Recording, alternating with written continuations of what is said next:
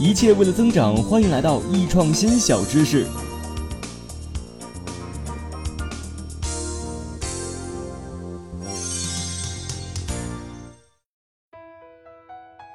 咱们都知道哈，穷人啊，通常是指一个人的经济情况很差。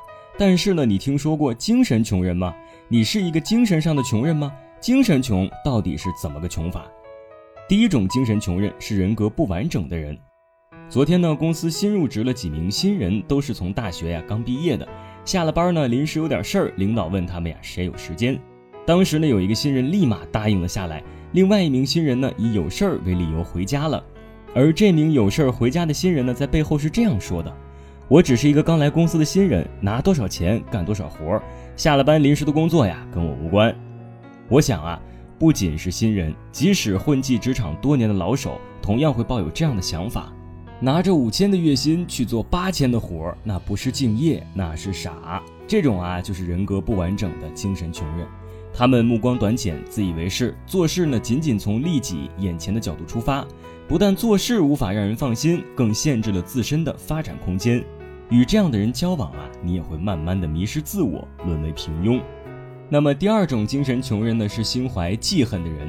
在我们身边啊，总有那么些人，见不得别人好，只要别人好了，自己就不平衡，想着呀，怎么样使点小花招，搅黄别人的好事儿。